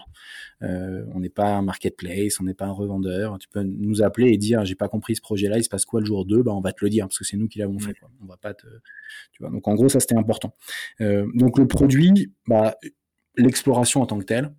Euh, bah, je l'ai vécu un peu dans mes courses parce que je, tu vois, j'étais dans la logistique, bah, je devais euh, tracer ma carte, mon sac à dos, mon matos, tu dors où, le, l'automédication, enfin, tu vois, tout ce qui est logistique, organisation, planification, pricing euh, de ces produits-là, bah, du coup, c'était un peu ma vie, quoi. Je passais ma vie à créer des aventures, à m'organiser mes trucs. Euh, et, et puis, donc les produits, c'est de là que c'est venu. Il m'a manqué quand même une brique parce qu'entre une traversée en courant et une descente de, une traversée de l'Islande intégrale de la mer du Groenland à, l'océan Atlantique, tu as quand même d'autres disciplines que la terre ferme, tu as euh, du glacier, tu as du, rafting, de machin, donc j'ai dû m'entourer très vite. C'est le premier recrutement que j'ai fait de, de guide d'aventure, une personne spécialisée qui m'a aidé sur la partie terrain, parce que ça c'était le manquement que j'avais quand j'ai quand j'ai lancé la boîte. Euh, et puis après, bah, euh, le reste, si tu veux, c'est c'est la connaissance des gens qui sont autour de toi, en fait. C'est qu'est-ce que les gens, euh, à quel besoin est-ce que tu réponds. Donc là, après, tu as tes valeurs, tu as ton produit, puis tu as ton besoin. Euh, et quand tu, quand, tu quand, tu, quand tu connectes les trois euh, et que tu trouves la source de financement qui va bien, tu lances ta boîte. J'ai su ce que les gens voulaient parce que pareil, quand j'ai traversé la France en courant, il y a plein de gens qui à l'époque, euh, j'avais Facebook, j'avais pas d'autres réseaux, j'étais sur Facebook et donc euh, les gens m'envoyaient des Facebook Messenger, machin. J'ai reçu vraiment mais énormément, énormément de, messages. Et puis j'ai reçu des lettres aussi parce que j'avais sur mon site euh, de l'époque, sur mon blog, j'avais une adresse postale et du coup j'ai reçu, je sais pas, une trentaine de lettres, je crois, de, de trentaine, quarantaine de lettres et puis euh, je sais pas des franchement des, centaines et des centaines de messages. Et du coup j'ai dépioté tout ça pendant des mois et des mois. J'ai gardé euh, des correspondances avec beaucoup et euh, pour, savoir pourquoi ça les avait inspirés, qu'est-ce qui les avait inspirés et, surtout qu'est-ce qui, mais tu vois un peu innocemment, mais qu'est-ce qu'ils n'arrivaient pas à faire dans leur life pour que pour que ça les inspire autant? Mmh. Tu vois, j'étais un peu basique, mais je disais, parce que maintenant j'ai du recul sur ce que j'ai vécu et je m'auto-inspire. Je trouve ça super cool. Mais à l'époque, franchement, euh, je, je, trouvais pas que j'étais inspirant. Enfin, je captais pas le délire. Mais je suis juste un peu fondu, tu vois, un peu frappé. Mais bon, j'avais pas vraiment de recul sur le mécanisme de décision euh, que j'ai aujourd'hui. Et du coup, il me disait, bah, parce que tu t'es lancé dans un projet de vie, c'est cool. Et je disais, bah, ok, bah, c'est quoi, toi, ton truc? C'est très basiquement. Bah, moi, c'est de traverser euh, l'Atlantique avec ma femme ou, et mon fils. Une transat, c'est le rêve de ma life. Je serais heureux que si je fais ça. Ok, bah, vas-y. Bah, non, parce que, parce que quoi? Bah, parce que j'ai pas l'argent. Ça coûte combien? Bah, je sais pas, en fait. Ah, ok. Bah, écoute, euh, renvoie-moi un mail avec un budget. Déjà, ça me ferait plaisir. Et puis, tant que tu vas pas envoyer ça, je te parle plus, quoi. Ok. Euh, et donc, du coup, tu vois, en fait, en gros, un peu innocemment, un peu très pragmatiquement, un peu bourrinement, tu allais confronter tous ces gens à ce que eux ne t'arrivaient pas à faire. Euh, et du coup, je me suis rendu compte que, en bout de ligne, bah, les gens, ils arrivaient un peu à le faire. Ce gars-là, il a fait sa transat. et au final, je me suis rendu compte que moi, je j'avais servi à rien d'autre qu'à être un tuteur pour que lui grandisse, tu vois, pour que lui pousse. Et je me suis dit, en fait, il faut que, que, je crée une boîte qui aide les gens à réaliser leurs rêves parce qu'ils ont tout en eux, ils n'y arrivent pas. En fait, ils n'y arrivent pas parce qu'ils se posent des, parce qu'ils se mettent des barrières qui sont complètement invisibles, que je ne sais pas si c'est la société qui nous met ces barrières-là, euh, ou si c'est des barrières euh, ou, des, ou des craintes euh, des, des ancestrales, mais c'est la peur de ne pas avoir d'argent, tu vois. Il y a la peur de, de, de, de il y a la peur de briser un équilibre, mmh. alors que bah tu vois quand même la seule manière enfin il y a un moment la, seule manière de progresser, c'est aussi euh, en, prenant en prenant une trajectoire que tu connais pas. Puis ça, veut dire parfois des, ça veut pas dire de tout briser, mais ça veut dire parfois des, prises de risques, qui veulent dire parfois des fêlures. Et puis il faut il faut être capable de sortir sa zone de confort, comme on dit souvent, pour vivre d'autres choses. Et puis je me suis rendu compte en fait que ce qu'il fallait, c'est une boîte qui aide les gens à réaliser le rêve d'une vie. Alors je dis voilà. Et puis euh, en, posant la question à toutes ces personnes-là euh, et en le faisant valider par une une junior, euh, une junior entreprise, euh, sur un échantillon de 1000 personnes, je me suis rendu compte que tout le monde avait ces mêmes rêves. Ce quatrième pied du tabouret, ce pied de projet, bah, franchement, 70% de les, enfin, 71% de l'échantillon, c'était les mêmes choses. C'était des rêves d'exploration. De A à B, quoi. Donc, euh, traverser de l'Himalaya, traverser de l'Atlantique, la Mongolie à cheval, l'Europe en stop, tu vois, alors motorisé parfois, mais c'était en gros explorer. Euh, vivre dans l'espace, se sentir vivant en traversant l'espace, euh, s'autoriser des grandes parenthèses de rêve, d'aventure, de dépassement de soi évidemment. Euh, et je me suis dit mais putain, mais en fait c'est du voyage d'aventure qu'ils veulent tous faire. C'est donc ça qui les rendrait heureux à la fin de leur vie s'ils faisaient ce grand et beau projet. Et bah, je vais leur filer les coups de pouce pour qu'ils y arrivent. Et donc je m'étais, je m'étais, voilà un peu le premier pitch Explora qui est né en 2012. Et puis de cette histoire personnelle et bah, euh, cette histoire personnelle, on dit souvent que des, des, projets de start-up qui émergent, c'est, quand l'histoire personnelle du founder euh, percute un marché. Et cette histoire personnelle, cette envie que j'avais, c'est qu'Alpin gratté, ils ont percuté un marché du, du à l'époque anglo-saxon enfin beaucoup plus anglo-saxon que français, d'ailleurs c'est toujours le cas aujourd'hui, de l'adventure travel que les que les que les English, euh, ils ont un fond quoi, et dans les veines et depuis longtemps quoi. Mm. Et, euh, et, des boîtes comme Explorer au UK, il y en a pas mal. Et pas euh, tout environnement, pas la manière dont on fait, pas des intermédiaires machin, pas forcément green, mais sur certains aspects, franchement, ils ont des très belles réalisations. Et du coup je m'étais dit, mais dans le marché français, il y a que quelques acteurs vieillissants, il y a vachement de choses à, faire en fait. Et euh, les trois quarts des, gens que j'ai autour de moi, ils partent pas avec des agences de voyage. Les agences de voyage, à proprement parler, c'est un truc de vieux. Il y a tout à réinventer quoi. Euh, du voyage en groupe, c'est les gens se projettent que ça va être avec euh, avec Jean-Michel qui ronfle et qui a 50 ans, et jamais je veux partager une semaine de congé avec ce mec-là, tu vois. Et en gros, voilà, le franchouillard classique, on se dit merde, non, je veux pas quoi, je veux pas. Et en fait, euh, on s'est dit bah voilà, il faut moderniser le truc, il faut réinventer les produits, il faut être en transparent, direct, green, euh, il faut, faut aller chercher tout ce que j'avais dans mon histoire et ce qui me semblait que le marché avait envie de voir. Et euh, donc tu vois, conjointement, quand on a lancé Explore en 2000, enfin deuxième moitié 2018 quand on est arrivé au marché avec un site et tout, euh, il y a une grosse année, bah, tout le monde dit, mais vous êtes allé super vite. Bah non, en fait, tu vois, ça fait 8 ans que je garde des calepins et, et ça fait 30 ans que ces valeurs-là, euh, ce sont les miennes, quoi. Donc non, c'est pas allé super vite. Mais ça a pris le temps qu'il fallait pour que euh, ça aille suffisamment vite pour pas rater le marché, quoi. Donc voilà un peu l'histoire. Waouh, ça fait, ça fait rêver encore une fois, hein, même si euh, c'est super qu'on puisse avoir ton témoignage, tu vois, pour, pour entendre aussi ce que j'ai l'impression qu'on entend moins souvent quand on parle d'entrepreneuriat, de, succès en général, ou en tout cas de, de, grands projets qui aboutissent, c'est euh, le chemin qu'il y a derrière. Donc euh, voilà, moi ça me fait plaisir, tu vois, d'entendre que tu es parfaitement conscient du fait que c'est pas arrivé comme ça, que c'est, c'est, enfin, c'est peut-être pas l'aboutissement parce que Explora, j'ai je, vous souhaite que de, nombreuses années de développement et d'aventure encore, mais en tout cas, le projet est né après, euh, après euh, tu vois, un cheminement, un cheminement important. Donc, euh, c'est cool d'entendre ça. Est-ce que tu peux peut-être nous en dire plus sur bah, Explora C'est quoi actuellement? Vous, avez combien de. Je crois que tu as dit une centaine de guides. tu peux nous en dire peut-être un peu plus sur les destinations pour entrer plus dans le détail, le nombre de clients ou si c'est pas confidentiel? Non, non, non, bah, non, je pense que tout est dans la transparence. Tu vois, il y a rien à. On a ouais, près d'une centaine de guides. On, en a à peu près 200 avec qui on discute des projets en cours, mais qui sont pas encore aboutis. Mais une centaine avec qui on a des, des experts en départ live. et on a commencé vraiment à commercialiser euh, je pense à peu près en mai 2019, tu vois, ça fait 17-18 mois. Peut-être un petit peu après, peut-être euh, ouais, mai, mai, juin 2019. Mais vraiment, on avait très très peu de très peu de voyages. On a vraiment démarré. Le premier gros hiver, c'est 19-20. Donc vraiment, il y a une grosse année. Euh, là, à date, on a eu près de 1500 clients sur, je pense quasiment 400, quasiment 350 à 400 expéditions dans 12 pays. Euh, et euh, on a une communauté aujourd'hui de membres sur la plateforme euh, qui est passée de mars, on avait 1500 membres, aujourd'hui ils sont 80 000. Donc clairement, le confinement, tu vois, ça, le premier confinement, ça a été, mmh.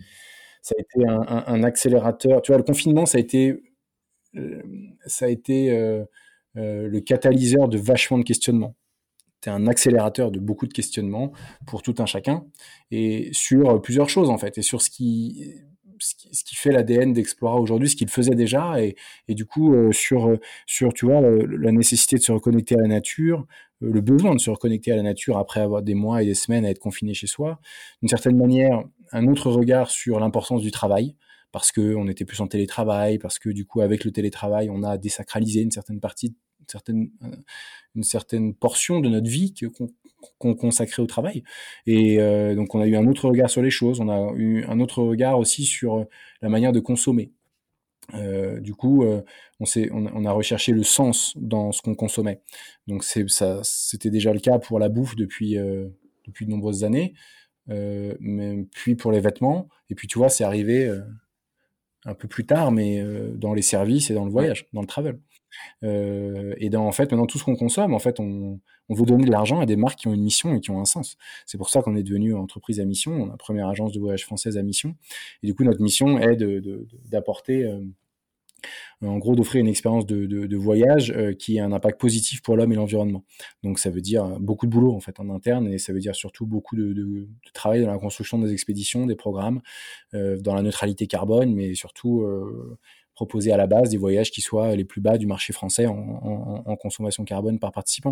Donc ça c'est super important. Aujourd'hui on peut faire du voyage et consommer moins de carbone qu'en restant chez soi. Ça c'est ce qu'on fait avec Explora. Et ça je crois que c'est important à dire. C'est que le, travel et le tourisme n'est pas forcément consommateur de carbone. Il faut faire attention hein, en disant ça parce que majoritairement ça l'est.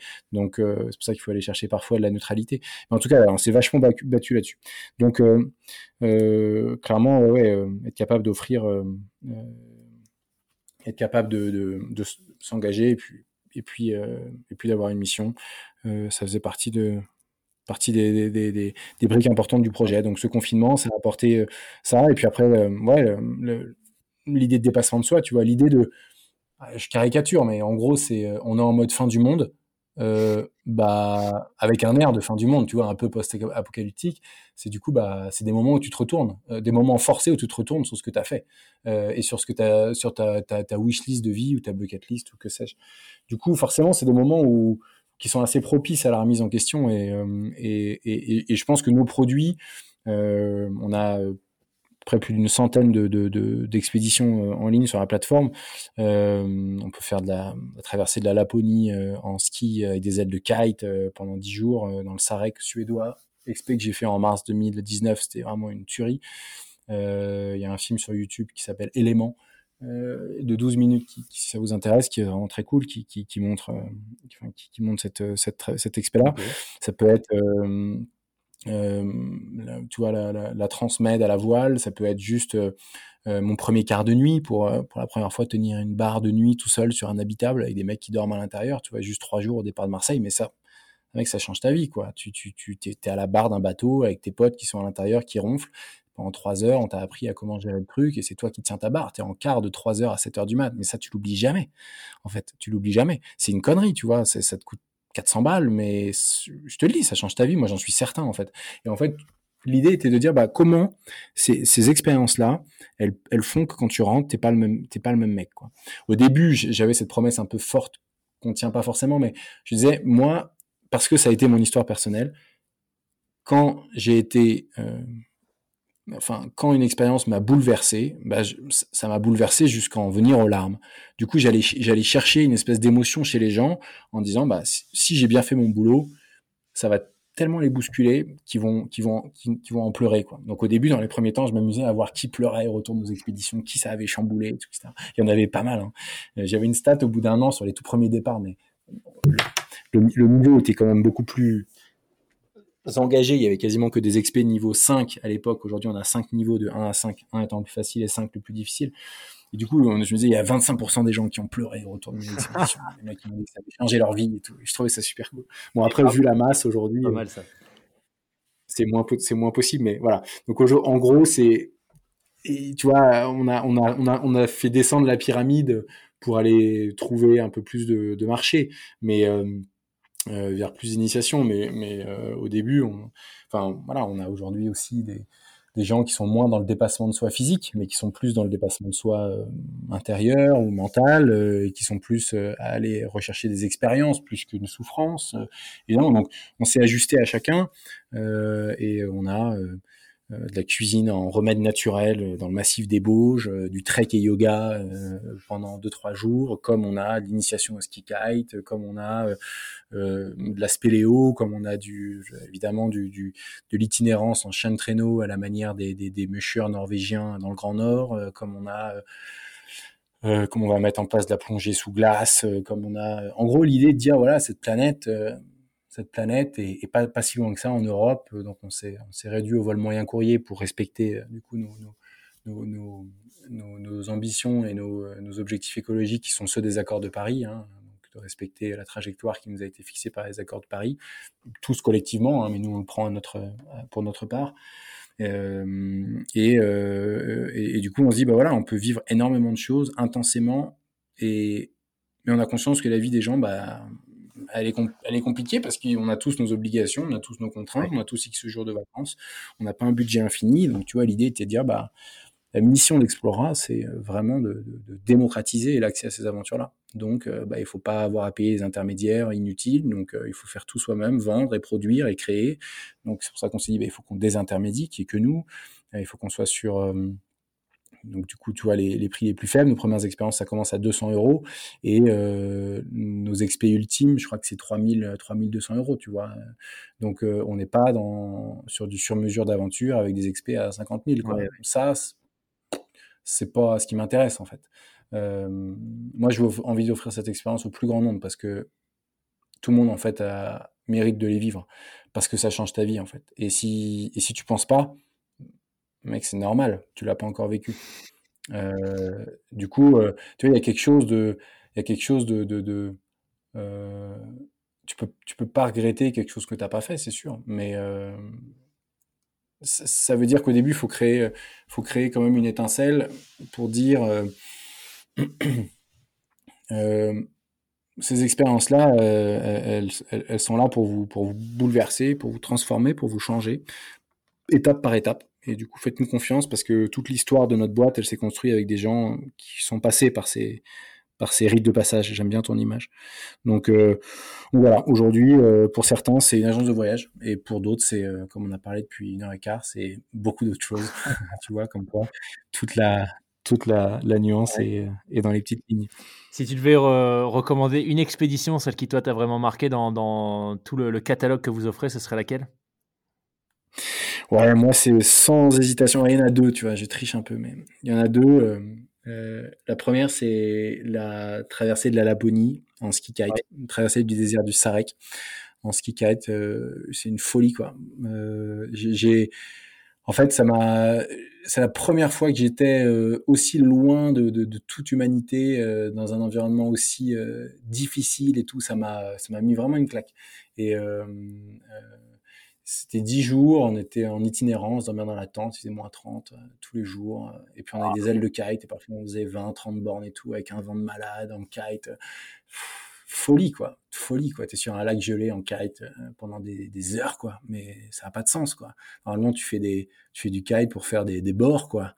Euh, ou tu fais du kite pour faire 200 mètres dans un champ de poudreuse, quoi, tu vois. Mais, mais, mais à quelle heure tu fais des heures de kite sur un lac gelé en vente d'eau à pleine bourre avec tous tes potes qui ont la banane, qui font des que t'entends au loin. Mais c'est un truc de folie. Franchement, je j'oublierai jamais ça. Euh, ça, ça m'a, franchement, ça m'a vraiment euh, foutu une claque. Aussi parce qu'on a eu des moments difficiles. J'ai cru, qu'on allait crever. Je l'ai dit plusieurs fois. Euh, autour de moi quand on me posait cette question-là parce que on, a, été pris dans une tempête de malades, euh, on trouvait plus notre chemin, on a trouvé une vieille cabane de fortune quand on a défoncé la porte pour y dormir la nuit. Euh, oh, c'est une histoire, c'était rocambolesque. Franchement, euh, les, les, on avait des pulcas de 40 kilos qui roulaient comme des bottes de foin. Euh, il y avait un vent, mais j'ai jamais vu ça de ma life. C'était n'importe quoi. C'était, on était penchés comme dans l'émission à la con d'Arthur, un vendredi tout est permis où les mecs sont dans un décor reconstitué. Alors on a tous vu ce truc. C'était pareil quoi. Il fallait qu'on qu'on avance dans un angle à 25 degrés, sinon on tombait quoi. C'était fou. Euh, franchement, c'était fou. C'était dingue, franchement. Euh. Donc, cette expérience là elle m'a bousculé. Après, euh, départ 14 mars pour celles et ceux qui nous écoutent. Je suis sur le site en même temps, là, visiblement. Oui, c'est vrai qu'il y a un départ cette année, qui, est confirmé d'ailleurs. Euh, il y a des gars qui vont partir. Euh, il y a des gars qui deux jeunes, euh, Pierre et merde, j'ai son nom, son, autre, nom qui m'échappe le deuxième, mais qui s'étaient lancés dans cette expé, deux jeunes qui ont vachement économisé pour le faire et qui devaient partir l'année dernière, mais il y avait le Covid, ils n'ont pas pu. Bah, franchement, c'est une expé, c'est une folie. Mais on l'a pas suffisamment mise en avance, mais mise, mise en avant, on pourrait le faire plus, mais mais bon. après, l'autre, c'était la traversée intégrale de l'Islande Nord-Sud ça, euh, deuxième folie.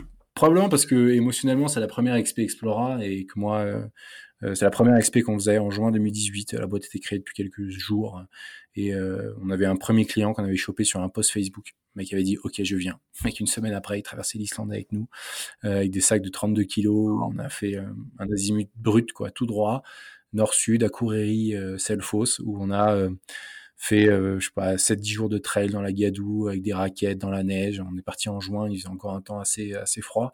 On a traversé le, en glacier, Alpi, encordé, euh, avec tout notre pactage, euh, sans relais logistique, la bouffe, tout, le, le, désert, le, le, glacier de, de Offsjökull au centre de, d'Islande. Et puis, et ensuite, on a descendu 250 bornes avec nos packraft escorté par les phoques pour arriver dans l'Atlantique, avec tout notre barda entre les pattes euh, du début à la fin. Quoi. Donc c'était euh, que te dire, c'était n'importe quoi. On est arrivé, c'est la finale de la Coupe du Monde dans Reykjavik. Euh, c'était la pas la finale, c'était France Islande. à Reykjavik, t'imagines le délire? du coup, on nous a mis une pinte entre les mains et franchement, hors du temps. Il n'y avait pas de nuit. après, on a fait une teuf d'électro. Euh, toute la nuit. Franchement, ça n'avait aucun sens en fait. Ça a été, euh, c'était d'un extrême, c'était fou. On avait besoin en fait d'être connecté à des gens et de à de la musique, à des trucs un peu, tu vois, euh, des trucs un peu réels et basiques, parce qu'en fait, on avait été propulsé dans un truc, dans une telle claque qu'on n'avait pas envie de quitter des gens, quoi. Donc, on s'est dit, tu sais quoi, on reste dans cette espèce de rooftop où il y a de la musique électro toute la nuit, parce qu'on avait besoin de ce contact, en fait. ça nous a, ouais, ça nous a bousculé encore.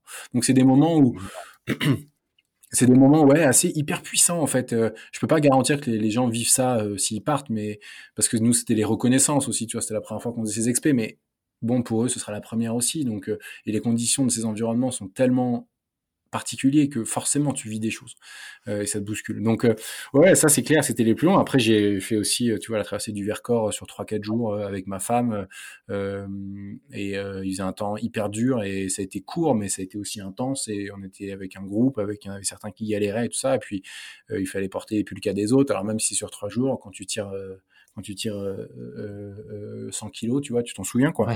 Donc ça pas besoin d'aller forcément loin et pour vivre ces trucs-là, mais bon, en tout cas, euh, ces moments-là m'ont quand même pas mal, euh, pas mal chamboulé. Bah, ça fait rêver, ça fait rêver. Euh, je mettrai le lien vers le, site d'Explora, donc les gens pourront aller fouiller, regarder les différents niveaux, les expés que vous proposez, ce qui est les départs confirmés en dépit du Covid, etc. Donc voilà, je, mettrai tout ça. ça fait rêver. Top. Eh ben, écoute, Stan, on arrive euh, déjà à la fin. Un immense merci pour euh, bah, tout, tout, ce que tu as bien voulu partager avec nous. C'était euh, c'était super inspirant, très personnel, hyper authentique. Donc, moi, j'ai adoré. Peut-être pour, pour finir, qu'est-ce que, même si bon, il y a eu, il y a eu cinq tips déjà bien détaillés, mais s'il y avait une chose que toi, tu aurais envie de transmettre à celles et ceux, tu vois, qui hésiteraient à se lancer dans l'entrepreneuriat ou tout simplement dans bah, la traversée du parc régional qui est derrière chez eux sur deux jours, ce, ce, serait quoi? Bah, ce serait de c'est valable un peu pour tout, mais c'est pour tous les, le les passages à l'action. Il faut déjà se connaître pour euh, s'entourer de ce qu'on n'est pas ou de ce qu'on ne sait pas faire. Euh, donc ça, c'est un peu valable tout le temps. Mais euh, quand tu lances ta boîte, il faut que tu saches déjà qui t'es, comment tu réagis dans telle ou telle situation, qu'est-ce que tu sais faire, des skills techniques basiques, et puis des, des, des hard et des soft skills, tu vois, un peu tout.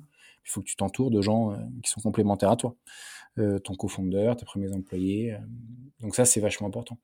Mais du coup, si tu te lances tête baissée avec des gars qui sont des look-alike, des gars qui sont comme toi, euh, tu vois, ton meilleur pote parce qu'il est exactement comme toi, bah, bah tu vois, attention, quoi. Le, but est quand même d'aller chercher de la complémentarité pour réduire la surface de risque potentiel. Donc, moi, j'ai passé en gros les, les 12 dernières années de ma vie dans, un calcul permanent de risk-reward euh, qu'est-ce que je risque, qu'est-ce que je mets en place pour quel but à atteindre. Donc ça, je crois que c'est vachement important parce que ça permet de sortir un peu de l'émotion parfois et de rendre euh, assez euh, pragmatique et basique chaque décision que tu prends, mmh. petite ou grande. Donc euh, s'entourer de personnes qui savent, euh, qui savent faire. quand j'ai créé Explora, je me suis toujours dit que le, une autre de mes missions, moi, du coup, j'en ai cité plusieurs, mais, mais l'idée est de rendre les gens autonomes. Euh, tu vois, autonome en outdoor. Donc l'idée, c'est pas d'avoir euh, des gars qui, qui, viennent nous voir euh, tous les six mois pour faire une initiation d'alpinisme. Tu vois, c'est qu'ils viennent une fois, on leur apprenne comment mettre un baudrier, comment marcher avec des crampons, comment mettre son pied pour pas se faire mal, comment tenir un piolet ou le mettre quand tu t'en sers pas, comment encorder des potes, comment les sécuriser. Euh, quand partir, quand ne pas partir, pour qu'après ils sachent le faire tout seul sur un week-end. Puis après ils reviennent nous voir pour faire une semaine plus engagée. Et puis après ils pourront partir tout seuls avec des potes une semaine et ainsi de suite. Tu vois, c'est de faire monter les gens euh, en compétences mmh. dans toutes les disciplines qui existent. Euh, ou pour lesquelles on aurait trouvé des experts suffisamment en ligne avec nos valeurs et euh, avec le niveau d'exigence qu'on veut pour créer des programmes. Donc en gros, c'est se connaître, bien s'entourer, aller étape par étape, mais faire, quoi. Arrêter de commenter, arrêter de liker, arrêter d'être spectateur, quoi. Tu vois, il y a, y, a y a, un cours central pour tout le monde. Il euh, faut juste trouver le sien, quoi. Top. Lancez-vous. Exactement.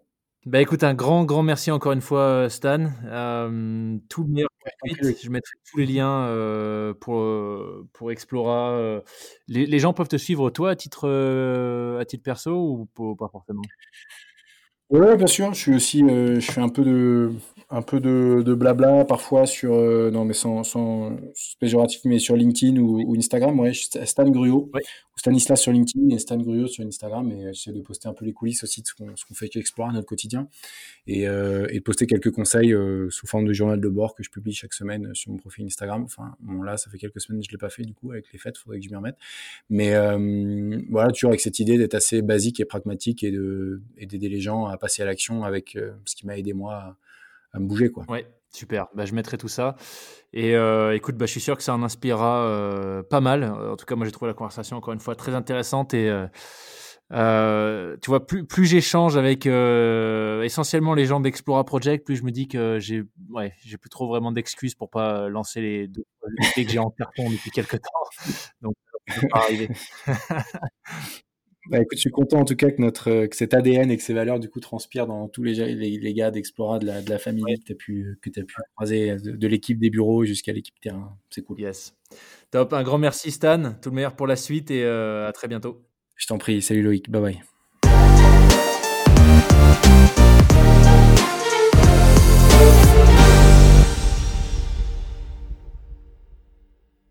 Merci d'avoir écouté cet épisode du podcast Les Frapper jusqu'au bout. J'espère qu'il vous aura intéressé, même inspiré euh, pour vos différents projets, qu'ils soient pro ou perso.